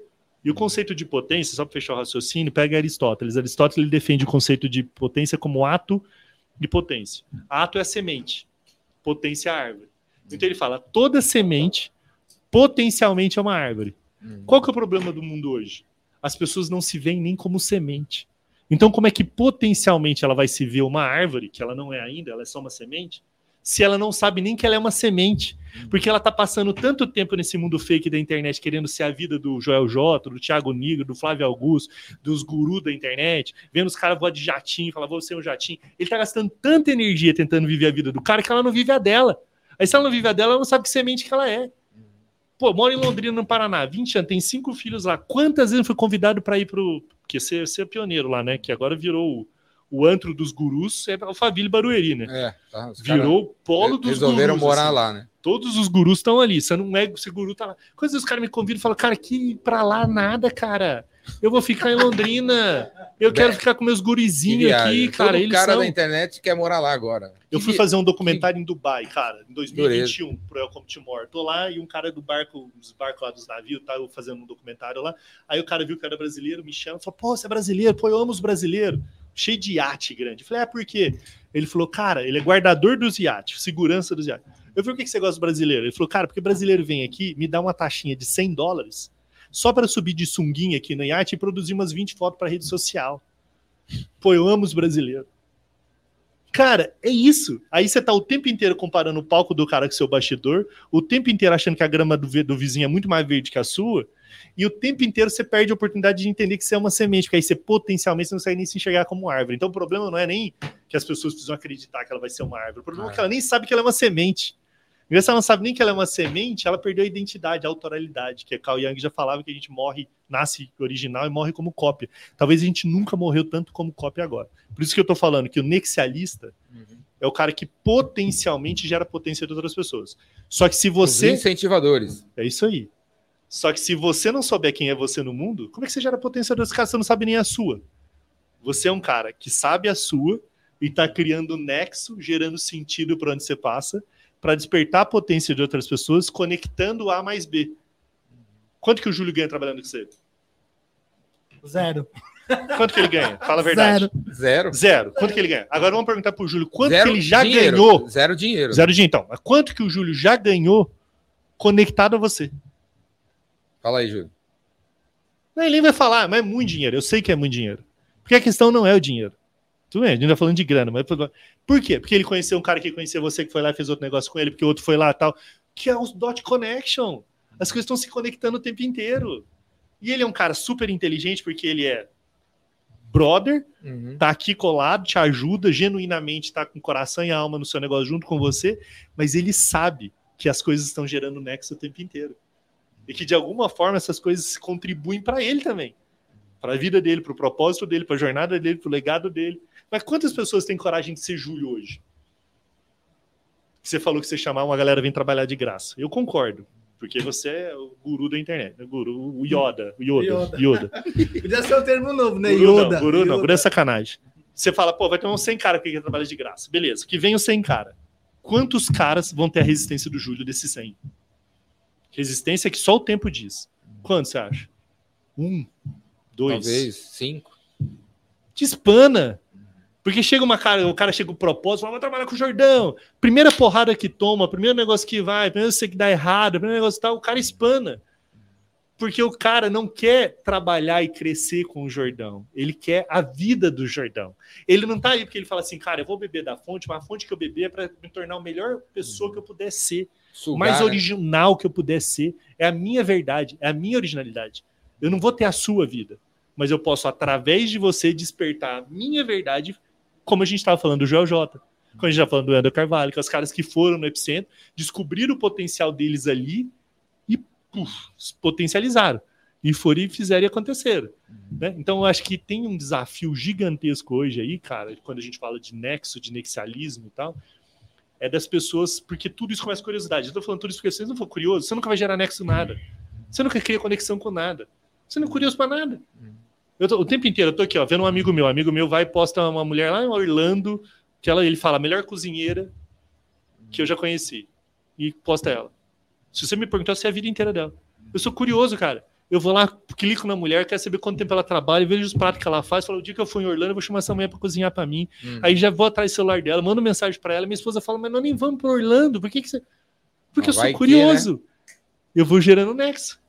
Daqui a pouco você fala não, assim. Vai que alguém precisa, né? Eu falo, pô, conheci uma mulher lá que um amigo falou, cara, e andei, pesquisei a mulher e tal. Aleatório. Pessoas curiosas, elas são conectadas com as coisas mais aleatórias. Ela não é conectada, tipo assim, ah, eu só sei uma coisa, você curioso nessa coisa. Não, cara. Eu sei até, vou te falar, até de coisa de divórcios de celebridade. Esposa, eu sei tudo. Minha esposa fica chateada. um dos Agora, últimos foi da Gisele Bint, né? Acho que foi. Tom Aí, minha esposa fica chateada porque ela vai me contar alguma coisinha assim e eu já sei. Aí hoje eu tenho que fingir que não sei para ela ser detentora da informação. Nessa área? Qualquer coisa, assim. Às vezes ela vai contar uma coisa que aconteceu, tipo, tipo sim, sim. como eu sou muito curioso, eu tô o tempo inteiro olhando tudo, eu, é eu... difícil ela estar tá na minha frente com uma informação. Então ela chega para mim e fala assim: Meu amor, você viu o que aconteceu e tal. Eu aprendi isso há uns dois anos, porque então, eu aí... melava a minha relação com ela porque eu não é. deixava ela ser Entendeu? Isso, isso aí uma, uma, uma, amiga minha me disse, mas faz tempo, 30 anos atrás, ela disse. Eu aprendi só uns ela, dois anos. Ela, 30 anos atrás. Cara, você tem que parecer mais burro, cara. Isso. Qualquer coisa que a gente traz, já sabe. E a minha esposa ia trazer, eu, eu falava assim, não, já sei. Ela contava a história, eu, eu falava, não, eu, eu já vi. Desde então, eu me policio. É, qualquer coisa que você falar aí, eu tento porque aí eu incentivo minha esposa a ser mais curiosa. Ela chega e me conta uma coisa, eu falo, eu já sei. Você corta. Falo, Nossa, você vai, é você, mesmo você amor. Corta, não, e, assim, por mais que a gente saiba, você, o que vale são as histórias. Pode ser que é, você acabou de podar uma história. Ela que ela ia conectar alguma coisa naquele ela assunto, a visão só que você dela. falou um pouco que você já sabia, porque você queria resumir. É, eu falei, não, deixa falar. Vai, pode ser uma. Pode ser que venha uma, uma versão le mais legal ainda do que aquilo que você sabe. É isso. Deixa falar. E... Exatamente isso. Então, quando. É muito feio falar, já sei. É que você está contando uma história e falar. Pô, eu já sei. É feio. Eu, eu, inclusive, eu falo assim para. É, falo disso em, em, no, no, curso de vendas, né? Tipo assim, você tem, é, tem que se preparar antes de visitar um cliente, olhar tudo dele, que você puder, uh, ir no sistema, olhar tudo dele, que você puder pegar nos outros departamentos, pode estar acontecendo com ele, porque tá cheio de gente que vai vender e o cara fala, não, mas vocês estão com BO comigo lá, não sei aonde. Então, tenha toda a informação numa pastinha, chega lá e não fala. Tá numa pasta. é, você vai, foi lá para fazer uma proposta, uma reunião do tema, não sei o quê, mas você está sempre preparado. Mas não toca no assunto. Se ele, se aparecer O tema. o tema, aí você vai lá na página 4, eu tenho essa aqui, essa informação, aconteceu não sei o quê. Mas não, não, não queira parecer que você sabe tudo que pega mal. O cara que parece que sabe tudo é, não, não, não, não, não, cria uma. Então, uma- Aí, eu, é qual legal. que é o princípio da curiosidade? O ato de perguntar. O sábio de hoje é o que sabe fazer perguntas que o Google não responde. O idiota, o imbecil é que vai lá na rede social ficar criticando o presidente, falando mal, xingando, dando a opinião dele, convicção. Esse é o idiota. Porque o sábio é o que está fazendo pergunta que o Google não responde. É o cara que está preocupado em descobrir coisas que o Google não responde. Sim. Esse é o princípio maior da curiosidade. Você está fazendo pergunta que o Google responde. tipo, agora, você perguntar para uma pessoa o significado da vida dela, o que, que é importante para você, como é que foi a sua jornada até aqui. Você não vai no Google, você não tem Google para isso. Então, quando você começa a entrar nessa esfera, você começa a despertar em você essa coisa de, de ser mais nexialista. A me- O nexialista tem a ver também com essa coisa de você, qual foi a última vez que você fez alguma coisa pela primeira vez? Porque às vezes a gente fica numa vidinha muito no automático. A minha esposa tem uma exposição lá em Londrina, que é a exposição rural. Ela sempre gosta de ir todo ano. E eu, eu odeio sertanejo. Eu falo que eu não odeio porque eu tô, tô deixando de odiar as coisas. Eu não gosto de sertanejo. Eu sou o cara do rock, meus filhos têm que ouvir rock, eu não deixo minha esposa colocar no, no sertanejo dos meus filhos. Eu, eu acredito na neuroplasticidade. Neuroplasticidade, o cérebro vai se adaptando a coisas que você é impactado todo dia. Então eu acredito que se eu ficar ouvindo sertanejo ou meus filhos, eu vou achar que ser corno é uma coisa normal, porque toda música é ser corno. É. Aí chega uma hora que meu cérebro vai normatizar isso. Então eu falo, pra que, que eu vou ouvir essa porcaria, cara? Aí minha esposa quer ir agora. Aí, como eu tô numa vibe de novo homem, ela falou: Ah, amor, eu quero Jorge Matheus e não sei o que e tal. Falei, cara, eu vou fazer um negócio. Fui no Spotify, pus as melhores, as principais músicas do Jorge Matheus, entro no meu carro e fico ouvindo os caras. Falei, cara, mas se eu odeio, por que, que você tá fazendo isso? Porque eu quero aprender a lidar com um contraditório diferente. Não tem nada mais emburrecedor nos dias atuais do que um mundo vivido a homofilia, que você só quer viver com seus iguais, que pensa iguais, que Sim. fala igual, que se veste igual, e você não quer aprender mais com diferente. E um dos desafios que eu tenho me feito é falar, cara, tipo, eu não gosto. Mas não vai me matar aprender as quatro principais músicas do Jorge Matheus, entender as músicas do cara. E quando eu estiver lá no show da minha esposa, eu vou fazer uma surpresa pra ela que eu vou levantar a mão e vou ficar cantando junto com os caras, do lado dela. Que ela vai chorar. Vai. Ela vai falar: Não é possível. Te amo, Que homem é esse que tá te aqui? amo. Vai Onde você adorar, veio? Vai adorar mesmo. Adorar. Então, e aí fala, cara, e eu tô lidando com contraditório. Você fala assim, ah, mas por que, pela minha convicção, eu sou o cara do rock, eu não posso. Cara, qual o problema, cara? Eu não vou ficar vivendo disso, eu não vou ficar ouvindo os caras, eu não, não curto isso, não combina comigo. Mas não tem problema nenhum a gente ser um pouquinho mais curioso a ponto de viver coisas pela primeira vez que você nunca viveu, quebrando algumas convicções. A gente tá muito cheio de convicçãozinha. É, porque eu não faço isso, porque eu não vou fazer aquilo. Pô, cara, tudo bem, é uma coisa que te faz mal. Tipo assim, você não bebe cerveja. Não precisa ir lá beber cerveja só porque você quer fazer. Vai te fazer bem. Mas tem um monte de outra coisa que normalmente você não faz. Você podia falar, pô, vou fazer.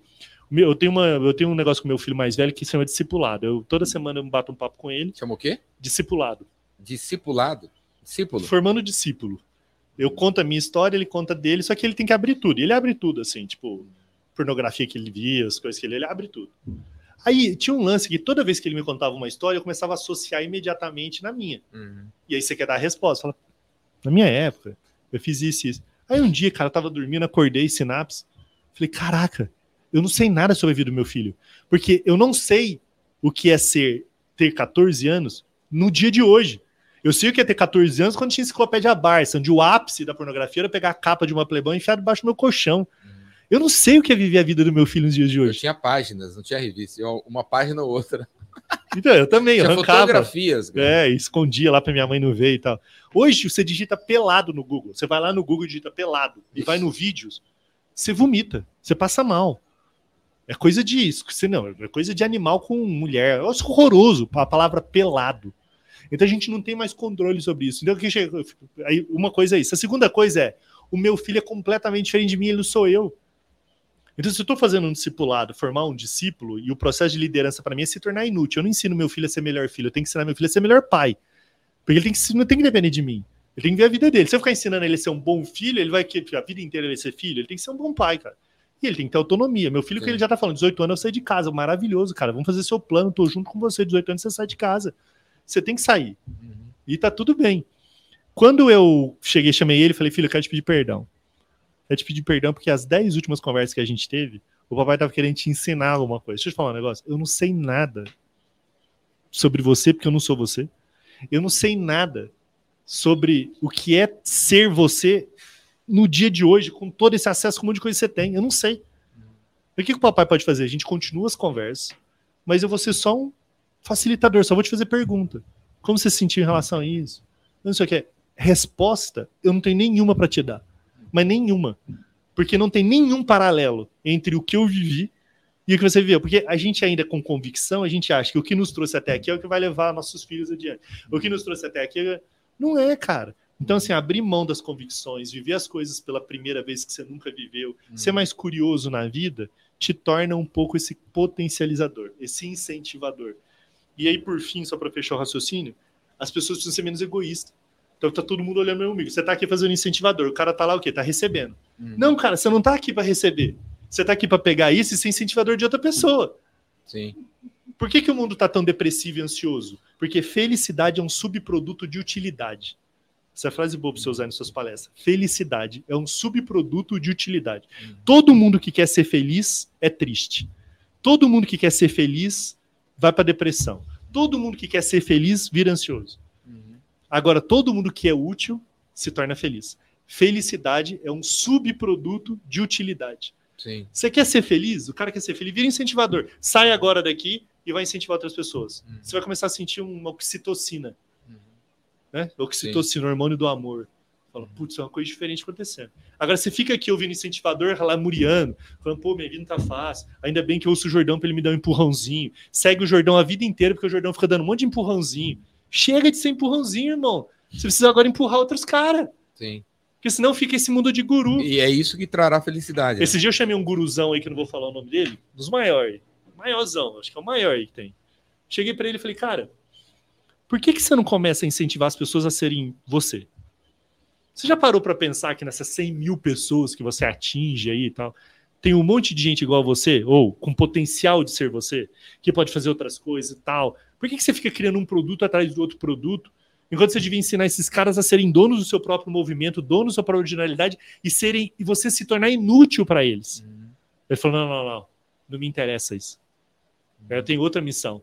A sua missão é fazer com que os caras vivem num cabresto, achando que o único alimento que eles têm na vida é o, é o feno que você dá, e você fica cobrando pelo feno, que é o, o Black Belt, é o Master não sei o que, Mar Blind, não sei o que. Aí o cara começa pagando 500 reais, vai indo, vai indo até numa conta 200 mil reais. Aí o cara paga os 200 mil, daqui a pouco os caras vão inventar um, um- um produto de educação que custa um milhão de reais, porque não para. O cara vai criando a esteira. Sim. Cara, o cara fez o de 500 reais, ele já tem que sair vivendo a vida do cara, meu. Vai ganhar dinheiro, vai viver sua vida, já aprendeu. Pra que ficar dependendo do cara a vida inteira? É que por 500 reais o cara não ensina nada, né? Aqui, No evento de 1.500 também não, no do 5 mil também não. Esse cara só enrola. meu. só enrola. Não E entrega. o único cara que ganha Os cara dinheiro é os caras da entrega. autoajuda.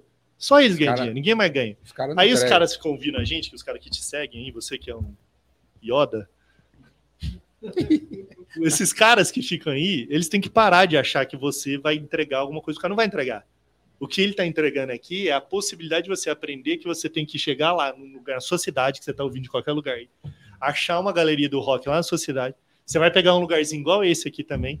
Você vai montar seu podcast local aí e você vai falar, cara, eu vou ser um incentivador igual o Jordão. O Jordão tá atingindo X pessoas, eu quero atingir a minha comunidade aqui e quero incentivar os caras a romperem a inércia e eles fazerem algo relevante na vida. Sim. Isso é mais bonito, cara. Eu sei que você faz isso. Eu sei que você. Generosidade é, um é, é. tema. Não, esse, é- esse é o incentivo, né?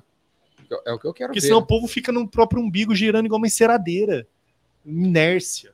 Não cria movimento, não gera nexo, vida sem sentido, esperando sempre Não, uma eu- palavra mágica, uma pílula mágica, um, ah, vou quebrar o meu gatilho, né? Acordar 4h59 da manhã com o guruzão lá que vai quebrar os três gatilhos mentais, isso aqui. Cara, que bobagem, cara. É, no meu caso, tirando um Júlio, tem alguns Júlios assim, que estão presentes e tal, mas a grande maioria vem E vai. some.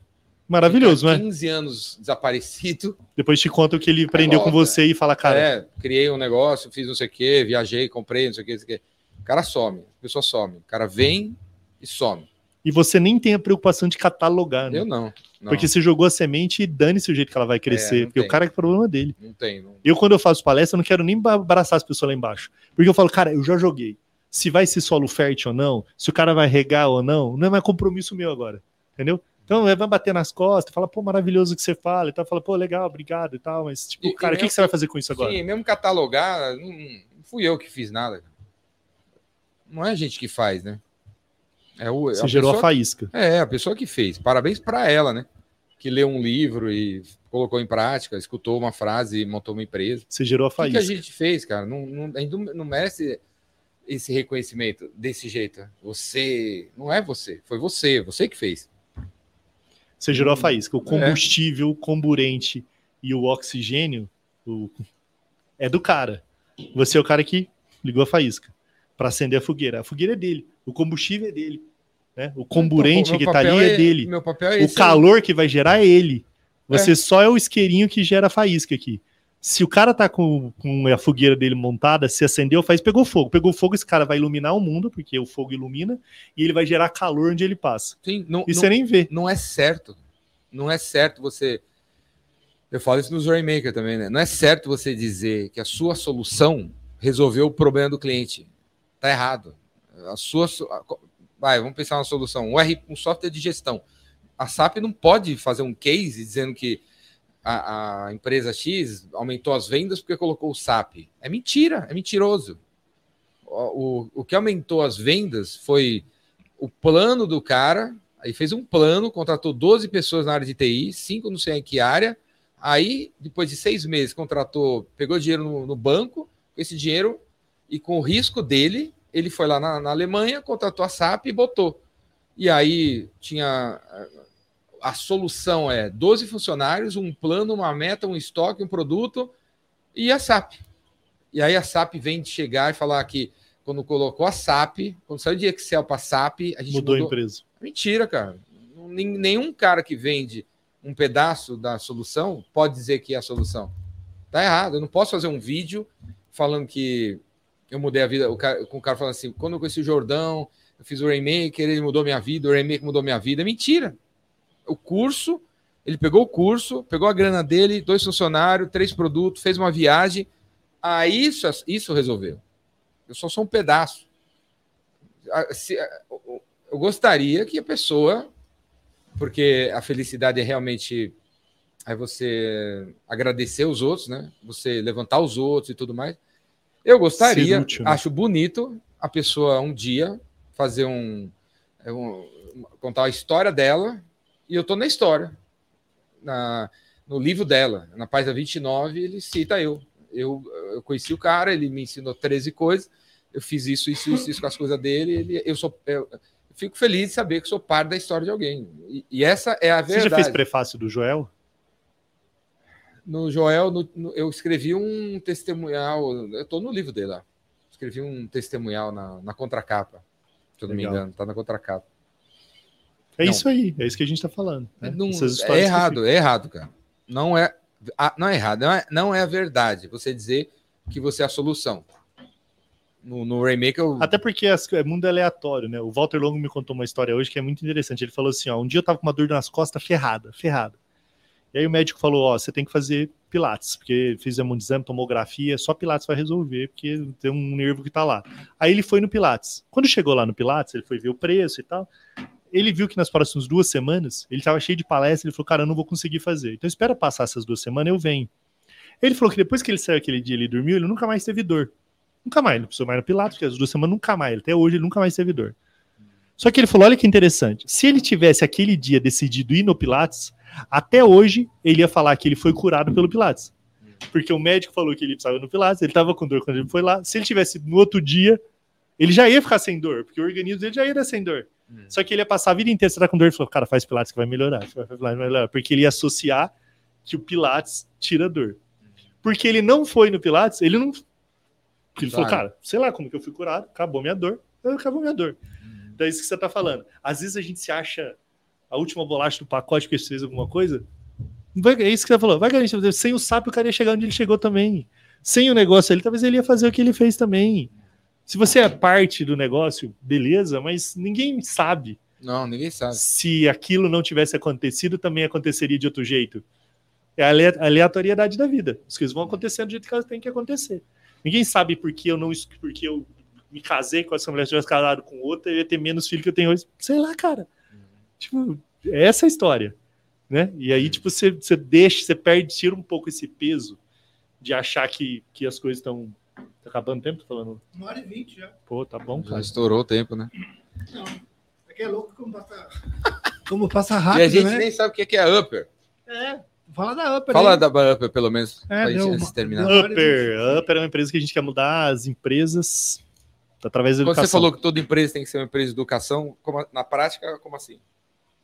Tipo, As- a Natura, 20 anos ela fala de sustentabilidade, 20 anos ela fala que cuida da Amazônia, que é do biodegradável, não sei o quê, mas ela nunca ensinou uma viva alma sobre sustentabilidade. Aí você fala que é a maior empresa que faz sustentabilidade no mundo. Ela não devia, então, ela criar o maior curso de sustentabilidade fazer com que todo o cliente dela se tornasse um cara mais sustentável? Sim. Então tem um monte de empresa que fica tangibilizando propósito, fazendo que falando aquilo, aquilo, mas só existe um jeito de tangibilizar propósito real, é através da educação. Nós temos uma marca que o cara fala que ele tem um propósito relevante. O primeiro case da Upper foi uma empresa que vende lençol, uma empresa que vende lençol do Brasil. Os caras são gigantescos. Eu cheguei pro cara e falei: seu negócio não é vender lençol, cara. Para de vender lençol. O seu negócio é melhorar o sono do brasileiro, mas 73% das pessoas dormem mal. O dia que você começar a cuidar do brasileiro, ensinar ele a dormir melhor, o cara, por osmose, compra o seu lençol. Então, aí a Atlas, elevadores. Eu falei pro cara, falei, cara, você sabia que sedentarismo é uma das coisas que mais mata no mundo? Tipo, e você é uma fábrica de sedentários, porque você fica fazendo elevador e escada rolante pro cara não fazer atividade nenhuma. Você não faz escada rolante e elevador pro cara que pre- precisa, que não precisa. Você faz pro cara que precisa. O cara tem uma dificuldade de mobilidade, consegue ir lá, ele usa. Então, o que, que você devia criar um movimento? E criar um movimento de não use escada rolante e nem escada e nem elevador. Fala, cara, mas é meio contra-intuitivo, porque é contra o meu negócio. Sim. E aí você vai ajudar a vencer o sedentarismo. Então, quando a gente vai para o modelo de educação, que é o nosso mo- movimento, é como que a gente provoca as marcas a entenderem que elas precisam tangibilizar. Então, a Boticário. A Boticário fez uma campanha maravilhosa agora no Dia das Mães. Maternidade sem culpa. Pô, a minha mulher viu o vídeo e começou a chorar. Um monte de filho em casa, ela fala, que vídeo emocionante. Só que para o Boticário, Dia das Mães acabou a, a culpa da mãe. Porque ela só fez aquela campanha para vender mais produto. Quando a- veio Dia das Mães, acabou a campanha. Acabou a campanha, no outro dia eu liguei pro diretor lá de marketing e falei, cara, tá de sacanagem. Você fez uma campanha, demoraram um monte, um cara brilhante, gastar 30 milhões de reais com mídia, com influenciador e tal. Você tocou o coração da minha mulher, da minha sogra, tudo que é mãe que eu conheço. Só que você fez isso com uma estratégia maligna, do mal, só para vender mais produto. Por que, que você não cria agora o maior movimento de maternidade sem culpa que já foi feito no Brasil até hoje? Por que você não monta uma plataforma, pega psicólogos, terapeutas, manda mulher contar as histórias dela, pega influenciador e cria uma comunidade de gente que se ajuda num tema que você ficou no- de forma marqueteira, com os publicitários aí, trabalhando para tentar descobrir. Um filminho. Não faz sentido, você gastou 30 milhões, você precisa de um milhão só para colocar esse negócio no ar e deixar ele rodando aí criar um movimento. Então, o que a Upper faz é isso: a gente ajuda, monta projeto, a gente desenha, a gente tem tecnologia, a gente vai num monte de projeto. Hoje, a gente, a Globo é nosso cliente, o projeto Movimento LED lá da Globo, a gente ajudou a fazer, a tecnologia toda é nossa. O Flamengo tem uma plataforma que chama Flá TV, e a gente tem projeto com ele, a gente tem projeto com uma galera legal. E a gente ajuda esses caras a criarem projetos relevantes de educação Entendi. entendendo que não tem outro caminho se as empresas se posicionarem para gerar transformação. Enquanto os gurus de 22 anos estão lá no Hotmart fazendo, o Google devia ser o maior curso de algoritmo de tráfego. Tem, o Meta devia criar o maior curso de... Aí não é o Pedro Sobral que devia fazer isso, quem devia fazer isso é o Facebook, cara. Sim. Os caras que são os donos do negócio. Eles que deviam criar uma mega comunidade e falar, não, cara, eu quero ensinar todo mundo a fazer isso. E não criar um movimento em torno disso. Não é essa a sua expertise, não é isso que você vive. Como é que você não cria um movimento gigantesco e o outro cara cria uma comunidade de 100 mil pessoas lá? E você é o Google e não cria. Entendeu? Então, Sim. só para explicar isso que a gente faz lá. E Show. a gente vai criar, vai ajudar a fazer esse movimento de educação, de, de vendas, Sim. ficar ainda maior que ele já é. Porque tem um monte de empresas precisando de vendedor que você tá treinando os caras lá e só precisa fazer a conexão das duas pontas ali. Sim. Galera, esse aí foi o Flávio Tavares. Flávio, para acabar. Olha para aquela, câmera. olha aquela câmera ali, ó. Manda um beijo pra 48. minha E esposa, aí? canta 48. uma música sertaneja do Jorge Matheus que eu aprendi. Aí, é, manda um recado para você assistir daqui cinco anos. Daqui Cinco cinco, anos. dia 9 de fevereiro de 2028, eu vou mandar esse trecho do vídeo para você. Então, é tipo assim, no- vai chegar daqui cinco anos para você. E aí, Flávio, Estamos em 2028. Você fez, você fez, você fez aquilo, você fez aquilo, você fez aquilo. É tipo um vídeo de volta para o futuro daqui cinco anos. O que você vai fazer? Sobre o que você vai fazer. Você vai gravar aí para me mandar é, depois? É, vai, vai, aparecer lá. Eu vou te mandar você não essa... tirou nenhuma foto aqui, né, para postar em redes sociais, nada. Ele não faz trabalho de social media, é só de produção de conteúdo só. Ele só fica ali só. o, posso tirar, posso tirar. Ó, o... Não, ali você vai aparecer, né? Não, já, eu tô pedindo já pra vai... aqui fazer uns registrinhos aqui enquanto eu falo, depois só para você ajuda aqui, ó. Eu vou fazer o registro quando você fala aqui. E ali vai o oficial também. Bora. Bora. Flavião, cinco anos, hein, cara? Cinco anos se passaram. Seus filhos agora, seu filho mais velho tá com 19 anos. O que, que você fez da paternidade, cara? Você teve presente do jeito que a gente combinou? Você foi um pai que produziu histórias relevantes na vida deles? E a Larinha, cara? Ela tá grudada com você do jeito que você sonhou que ela ia estar? Tá? Hein? Todo mundo falava que a menina era pegada com o pai. Ela tinha três meses de vida quando você tá gravando esse vídeo aqui. E você falava que com três meses ela já estava pegada em você. Com cinco anos, ela tá pegada em você? E como é que você fez? Você construiu histórias relevantes através dos negócios? Você conseguiu tocar o coração de pessoas, mostrando para elas que nada importa mais na vida do que a gente resgatar o humano que existe dentro da gente e viver a plenitude máxima do que a gente pode viver? Cara, espero que depois desses cinco anos você não tenha gastado tanta energia enquanto patrimônio você construiu, mas enquanto relevante você foi. E eu espero que você tenha conseguido ser o pai mais incrível que você sonhou ser, porque no final Irmão, o que vai ficar é isso. E que seu filho de 19 anos seja seu melhor amigo, que sua menininha seja sua princesa do seu, grudada em você, que o TT, o Luca e o Piero sejam parças da sua vida. E que o Flamengo tenha ganhado dois mundiais e três Libertadores para compensar a perda do mundial que você teve esse ano aí, de forma tão triste e melancólica. Tchau. Show. Esse ano foi foda. Esse ano foi, Esse ano foi muito ruim. Esse ano, né? Porque o ano passado foi. Não, dizem que a gente. Que os filhos. Os filhos. Os filhos não tem que ser. Você não tem que ser amigo dos filhos, né?